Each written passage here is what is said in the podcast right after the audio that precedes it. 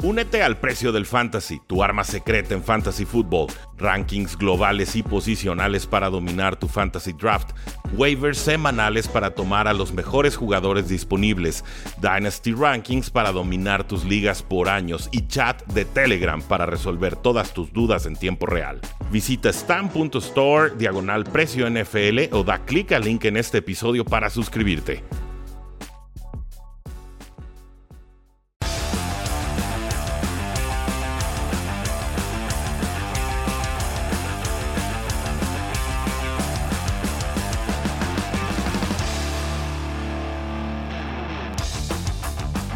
Saludos a todos, bienvenidos a un programa más de Cuarto y Gol, donde la NFL no termina y nosotros tampoco. Mi nombre es Rudy Jacinto, me encuentran en Twitter como arroba NFL y llegamos a la semana del NFL Draft 2022, la semana en la que todos los equipos de la NFL depositan sus esperanzas en novatos que llegarán a reforzar a cada una de las distintas franquicias. Ya lo saben, estaremos con la cobertura en vivo y en directo, no en el draft, no en Las Vegas, pero sí en vivo y en directo desde los estudios de Cuartigol. Esto el día jueves y también el día viernes. Día jueves, por supuesto, para la ronda 1 del draft y el día viernes para la ronda 2 y ronda 3 del draft.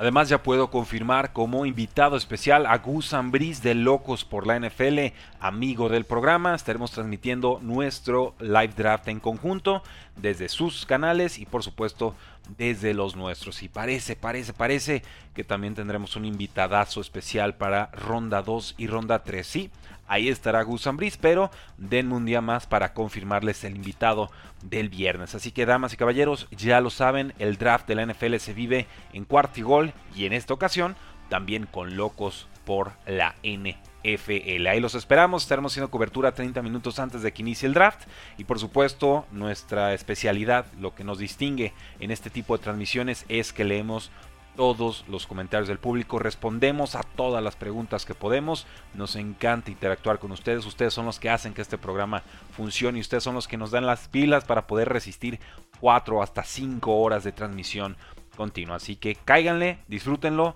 youtube.com diagonal cuartigol, facebook.com diagonal cuartigol. Y también de una vez pues ya suscríbanse a este podcast, déjenos una reseña de 5 estrellas. ¿Qué podemos esperar en este draft? Pues bueno, sorpresas y trades. Creo que esa es la, la característica seña de este draft que es tan impredecible porque no parece haber un consenso, primero en el top 10, pero luego en qué jugadores pertenecen o no a primera ronda, a segunda ronda, a tercera ronda. Creo que esto se deriva del hecho de que no hay un coreback consagrado, ¿no? No hay un coreback superestrella, no hay un, un Trevor Lawrence, no hay un Andrew Locke, no hay un John Elway, no sé, un jugador de ese calibre que más o menos nos ayuda a acomodar el resto de las piezas, dices, bueno, el coreback será número uno y ya de ahí vamos viendo las necesidades de los demás equipos. Eh, no es el caso este año, ciertamente no lo es. Hay jugadores que me gustan, Matt de Ole Miss, tiene un brazo eh, rápido, tiene mucha movilidad, toques, tintes de Marcus Mariota, pero viene de una ofensiva de RPOs, eh, Read Pass Options, que pues no es realmente lo que se juega en la NFL, entonces la proyección o su adaptación al juego profesional es difícil. Tenemos a Sam Howell de North Carolina, un jugador también importante, también de muchas yardas por la vía terrestre, después de haber perdido muchos receptores el año pasado, se transforma como corredor. Le encanta el pase profundo, pero también viene de estas ofensivas muy cargadas hacia el RPO y se vuelve complicada la proyección a la NFL. El gran favorito para ser tomado número uno parece Malik Willis de Liberty, un jugador explosivo, poderoso, pero con toques de imprecisión. Y eso es lo que tendrá que ir puliendo en la NFL. Tenemos a Kenny Pickett, el jugador de Pitt, un jugador que explota hasta su quinto año, acusado todo el offseason de tener manos chiquitas. Y cuando decimos chiquitas es obviamente para la posición de coreback, porque seguramente tiene manos más grandes que tú y yo y que todos los que estamos escuchando este podcast juntos. El caso aquí es que me preocupa su perfil, explotar el año 5, eh, no le veo un techo alto de producción realmente, tiene movilidad adecuada, pero no creo que vaya a ser un factor importante en su juego NFL creo que su techo es un Brian Tannehill. O sea, creo que hasta eso le podría alcanzar si todo sale bien en su carrera. Y, sinceramente, un Brian Tannehill en primera ronda, como que no, no me apetece demasiado. Es más que adecuado, pero yo estaría buscando más, apostaría por jugadores con un techo de producción más alto. Y Desmond Ritter o Desmond Ryder, todavía no sé cómo se pronuncia, lo averiguaré antes de este próximo draft, pero el jugador de Cincinnati, él sí estuvo evolucionando en cada una de sus distintas temporadas. Tiene, eh, me parece muy buena lectura de campo, tiene muy buena velocidad, sobre todo en línea recta, no es tanto de, de agilidad lateral pero tiene también arranques de imprecisión. Hace la lectura correcta, pero de pronto se le escapa el balón y no es tan tan preciso. Me parece que ha sido subestimado Desmond Ritter o Ryder en este draft y creo que sí lo veremos tomado en la primera ronda. ¿Qué otros jugadores podremos estar eh, observando en la posición de quarterback? No en día 1 creo yo, pero Carson Strong, un jugador de brazo imponente, pero de nula movilidad y además tiene una condición de rodilla degenerativa. Entonces ahí sí depende mucho de la evaluación médica, de la calificación médica que le pongan los distintos equipos. Si cae de tercera ronda es que seguramente reprobó la prueba física de más de alguna franquicia. Pero como pasador puro, como pasador nato, me parece el mejor pasador de todo este draft. Veremos, ese es mi resumen general de lo que espero en la posición de coreback. Hay algunos otros que funcionan como, como sleepers, ¿no? Eh, Skyler Thompson, es un jugador de, Kansas State que me, que me, gusta bastante, creo que puede evolucionar, creo que ha, mostrado cualidades especiales, tiene movilidad, me recuerda a Dak Prescott, pero no tuvo tanta producción colegial y tuvo algunas lesiones. Eh, Bailey Zappi, eh, un jugador que tuvo un mundo de yardas, un mundo de touchdowns, pero lo veo como un suplente en la NFL y poquito más. Y con eso creo que cerramos esa lista. Con los running backs hay dos corredores eh, titulares en donde sea que lleguen quizás otros dos que podrían ser titulares, dependiendo de la situación a la, a la que lleguen, dependiendo de la competencia que tengan en sus futuros backfields. Y por supuesto hablo de Chris Hall y de Kenneth Walker. Y detrás de ellos de Isaiah Spiller y también de Cook, el hermano de Dalvin Cook. Veremos en qué posiciones van cayendo, pero yo veo dos corredores titulares indiscutibles, dos posibles titulares para efectos de fantasy fútbol y de ahí en adelante mucho volado. No es un año tan talentoso en la posición de running back. Con los receptores veo por lo menos a 5 siendo tomados en primera ronda, pero podrían ser hasta 7, sobre todo por lo caro que se han convertido los receptores abiertos en la NFL en esta offseason cuando van a firmar su segundo contrato. Ahí están los Divo Samos amenazando con unirse a los Jets. Ahí está AJ Brown, que me parece se queda con los Titans. Ahí está Dickie Metcalf, que nos dicen se queda con Seahawks, pero yo no lo aseguraría. Y también tendríamos a Terry McLaurin, el receptor de los Washington Commanders, exigiendo su nuevo contrato. Así que si cualquiera de estos equipos quiere deshacerse de su veterano, no pagarle ese dineral y conseguir un receptor en primera ronda, eso podría inflar el valor de los wide receivers. Podríamos verlos eh, siendo tomados desde el pick número 5, desde el pick número 7 incluso. Los Falcons necesitan receptor, están en la posición eh, número 8, entonces eh, no lo descarten. Ya hemos visto a receptores siendo tomados temprano. Eh, Jamar Chase con los Bengals el año pasado creo que fue el pick número 5.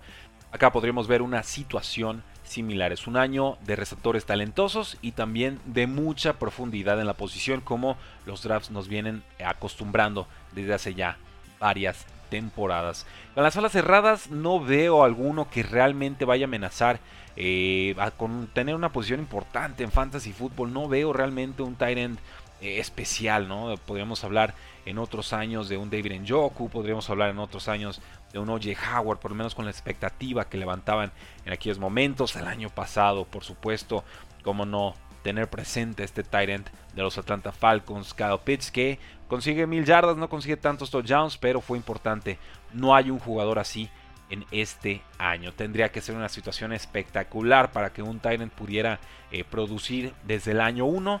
Quizás al año 3 podríamos ver ya un poco más de producción estable, pero eh, necesitaría ser una, verdaderamente una situación absolutamente extraordinaria para que un Tyrant de esta clase se convierta en un top 5 en Fantasy Football. Sinceramente, no lo veo.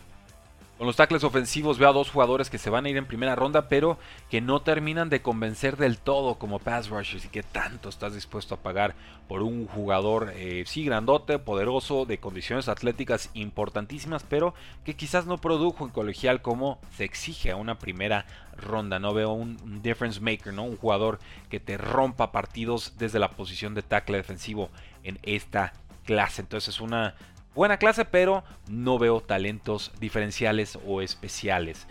Con los Edge Defenders o los Defensive Ends tenemos a Aiden Hutchinson, probable pick número uno de Michigan, a Kevin Thibodeau, el defensive end de Oregon que tanto ha sido criticado por su supuesta eh, pues, falta de consistencia en el campo. Yo no sé de qué hablan, me parece un pedazo de jugador, me parece eh, muy disruptivo. Pero bueno, se le está acusando de, no ser tan consistente como algunos de sus rivales en este draft. Eh, George Karlaftis, el defensive end de Purdue, también está presente. Javon Walker, el defensive end de Georgia, esta súper defensiva de Georgia que tanto impresionó. Drake Jackson de USC, eh, David Ojabo, el defensive end de Michigan, eh, Arlon Ebiketti, el defensive end de Penn State, eh, Jermaine Johnson también suena para primera ronda, él es de Florida State, en fin, hay mucho jugador muy talentoso, creo que hasta cuarta, quinta ronda puedes estar consiguiendo defensive ends con cierto talento, con cierta promesa, y por eso este es un gran año para llenarte de pass rushers. Con los linebackers tenemos a dos jugadores que seguramente se irán en primera ronda. Devin Lloyd de Utah y también Nakobe Dean, el linebacker de Georgia. Y Nakobe Dean me parecía el jugador defensivo más importante de esta poderosa defensiva que quedó campeona esta temporada. Entonces, ojo con esos dos jugadores. Equipos que necesiten linebackers tendrán que apostar fuerte y pronto por ellos, porque creo que van a ser tomados bastante, bastante temprano. Alguno de ellos podría caer quizás al inicio de segunda ronda, pero me parece un grupo muy, muy sólido. Y sobre todo los picks de segundo día, los de segunda ronda, los de tercera ronda, creo que van a ser importantes. Es una buena clase de linebackers y hay de todo. Hay desde los que son buenísimos en cobertura de pase, pero no tanto en defensa terrestre, hasta los que parecen eh, Dante Hightowers, ¿no? que van al frente, que hacen blitzes, que rompen juegos terrestres, pero que quizás no son tan poderosos en la cobertura de pase. Así que habrá mucho de dónde elegir. Con los cornerbacks, una gran, gran clase. Tres prospectos claves que probablemente se van a ir entre el pick 12 y el pick 15 este año. Hay dos, tres cornerbacks más que podrían irse en el top 50, que pueden ser titulares inmediatos. Me gusta esta clase y dejo constatado que Derek Stingley es mi jugador favorito en esta posición. Yo entiendo que tuvo lesiones importantes los últimos dos años, pero su temporada de novato en aquella eh, campaña de campeonato de LSU, yo no recuerdo a un cornerback jugar así en colegial. No lo recuerdo. No, en su primer año, sinceramente no. Entonces, si la salud eh, lo acompaña y parece que tuvo un Pro Day bastante importante, que corrió bastante bien su prueba de 40 yardas, a mí no me asustaría tomarlo. Necesito palomazo, por supuesto, palomita de los servicios médicos del equipo que lo tome, pero si está aprobado, yo lo quiero en mi equipo. También está Sauce Gardner, que dice que es el mejor jugador de todo el draft. Le puedo creer a Matt, Ciertamente no permitió un solo touchdown en sus últimas dos temporadas, pero yo me quedo con Eric Stingley. Y en la posición de safety tenemos a Kyle Hamilton, el mejor jugador del draft según muchos, muchos expertos. Hay bastantes safeties en esta clase, varios que podrán ser eh, importantes en ligas IDP.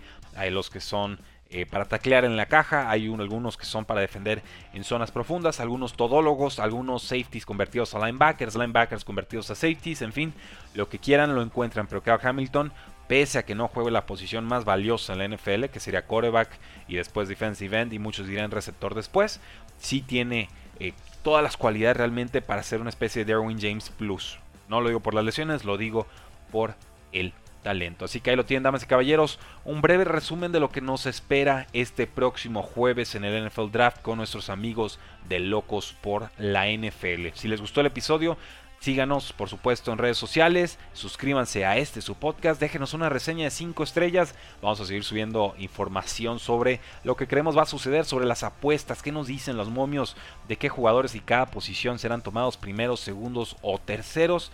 Y por supuesto, estar especulando con los posibles trades que se puedan dar en la NFL. Sabemos que los Giants están interesados en un trade. Sabemos que Panthers podría querer conseguir más picks porque tiene el pick número 6 y luego un pick como el 130 y tantos. Entonces valdría la pena realmente sumar algunas cuantas eh, selecciones en este draft.